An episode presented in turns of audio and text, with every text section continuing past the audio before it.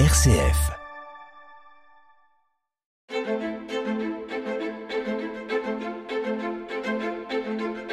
Quand je serai grand, Philippe Lansac.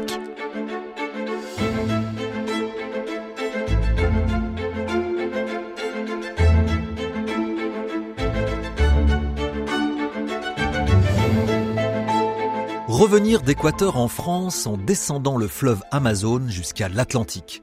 En voilà un drôle d'itinéraire, comme si le GPS s'était trompé en indiquant une route bizarroïde comme ça arrive souvent. Et c'est pourtant bien le choix effectué par Charles de la Condamine en 1743 lorsqu'il décide de rentrer en France après huit ans de voyage en Équateur, huit années non pas de tourisme, mais d'une expédition scientifique commandée par l'Académie des sciences françaises. En effet, à l'époque, une dispute fait rage entre les scientifiques qui pensent que la Terre est aplatie en son centre et allongée au pôle, comme une poire, et ceux qui estiment au contraire qu'elle est renflée à l'équateur et légèrement aplatie au pôle, comme une mandarine. C'est pour trouver la vérité que cette expédition a été envoyée avec à son bord un groupe d'astronomes, de physiciens, de géographes, dont Charles de la Condamine, un jeune aristocrate âgé de 34 ans.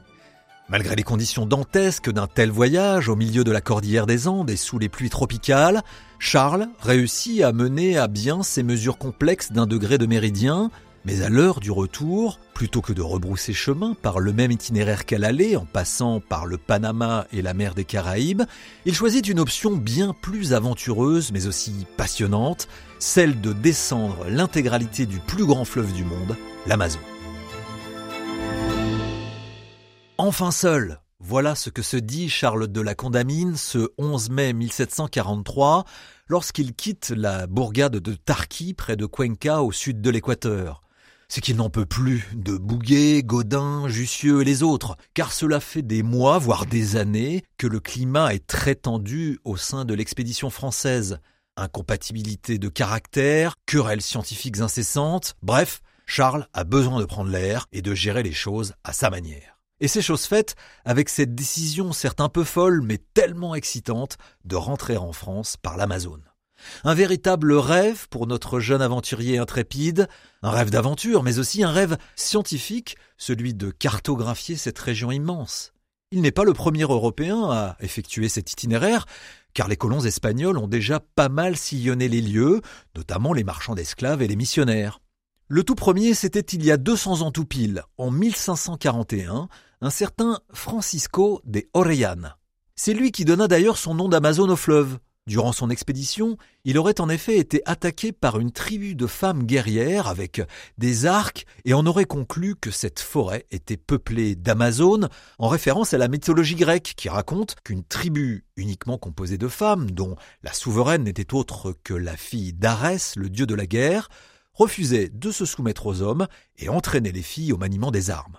La légende dit même qu'elle se coupait un sein pour mieux tirer à l'arc.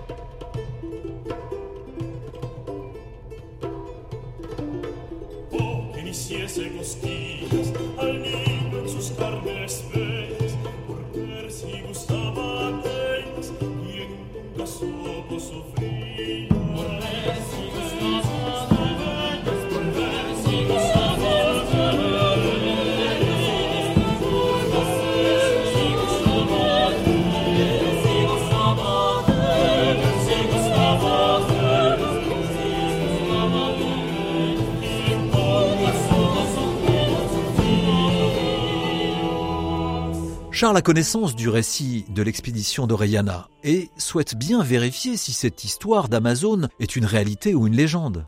Il connaît aussi le récit d'une autre expédition qui a eu lieu cent ans plus tard, celle de Pedro Teixeira, un Portugais qui remonta le fleuve de l'Atlantique à la cordillère des Andes.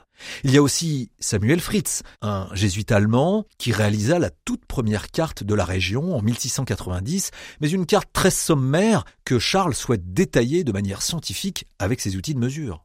Un défi fou pour un seul homme, car la région et le fleuve sont immenses.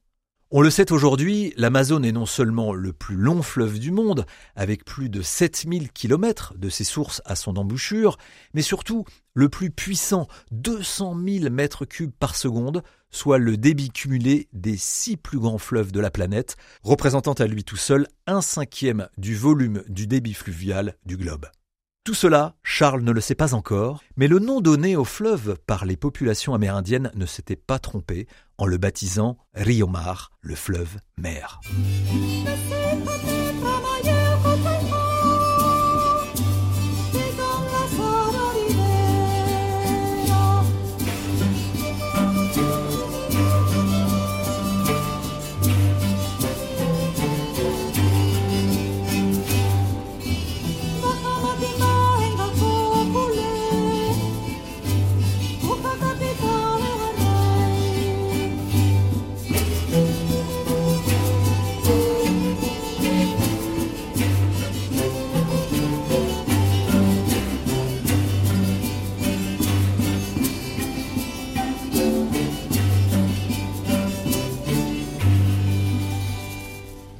Pour démarrer l'aventure, Charles de la Condamine choisit d'embarquer au niveau de Juan de Bracaramos, qui se situe à 5 degrés de latitude au sud de Cuenca.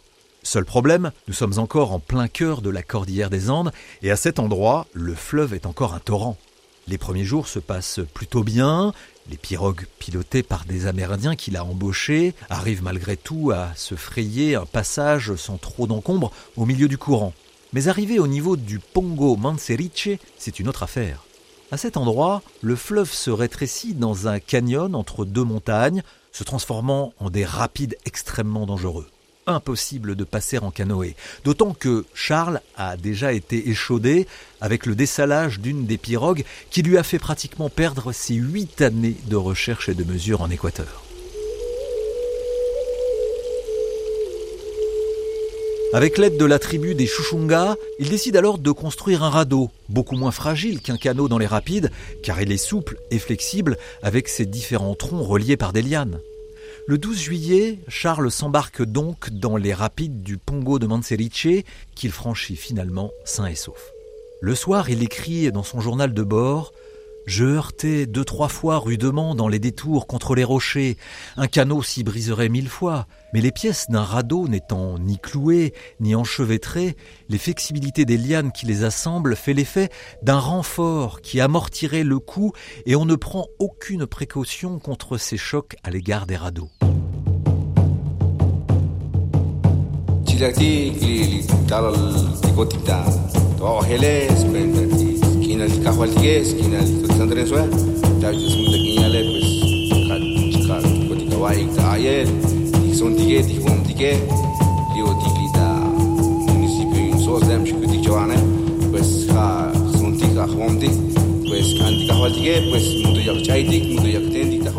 Arrivé dans les grandes plaines au niveau de Borja, Charles de la Condamine est fasciné. Je me trouvais dans un nouveau monde, écrit-il dans son journal éloigné de tout commerce humain, sur une mer d'eau douce, au milieu d'un labyrinthe de lacs, de rivières et de canaux qui pénètrent en tous sens dans une forêt immense que seuls rendent accessible. Je rencontrais de nouvelles plantes, de nouveaux animaux, de nouveaux hommes. Mes yeux, accoutumés depuis sept ans à voir des montagnes, se perdent dans les nus, ne pouvaient se lasser de faire le tour de l'horizon. Charles est émerveillé par l'abondance et la variété des plantes qui l'entourent. Il est notamment frappé par les résines des arbres. Les gommes, les résines, les baumes et tous les sucs qui découlent par incision de diverses sortes d'arbres sont sans nombre, écrit-il dans son journal. La résine appelée caoutchouc, quand elle est fraîche, on lui donne, avec des moules, la forme que l'on veut. Elle est imperméable à la pluie, mais ce qui la rend plus remarquable encore, c'est sa grande élasticité. On en fait des bouteilles, qui ne sont pas fragiles, des bottes, des boules creuses qui s'aplatissent quand on les presse et dès qu'elles ne sont plus gênées, reprennent leur première figure. Au-delà de la faune et de la flore, Charles découvre aussi les hommes qui peuplent l'Amazonie. Il est notamment impressionné par la tribu des Yameos. Ils sont fort adroits à faire de longues sarbacanes qui font l'arme de chasse la plus ordinaire des Indiens, écrit-il. Ils y ajustent des petites flèches de bois de palmier qu'ils garnissent, au lieu de plumes, d'un petit bourrelet de coton qui remplit exactement le vide du tuyau. Ils les lancent avec le souffle à 30 ou 40 pas et ne manquent presque jamais leur coup. Ils trempent la pointe de ces flèches ainsi que celle de leurs arcs dans un poison si actif que quand il est récent, il tue en moins d'une minute l'animal à qui la flèche a tiré du sang. Charles vient de découvrir le curare. Qua fala entonces soltó Oh, a feia lhe O que a toa do taquei Yo calei a seu ate o a que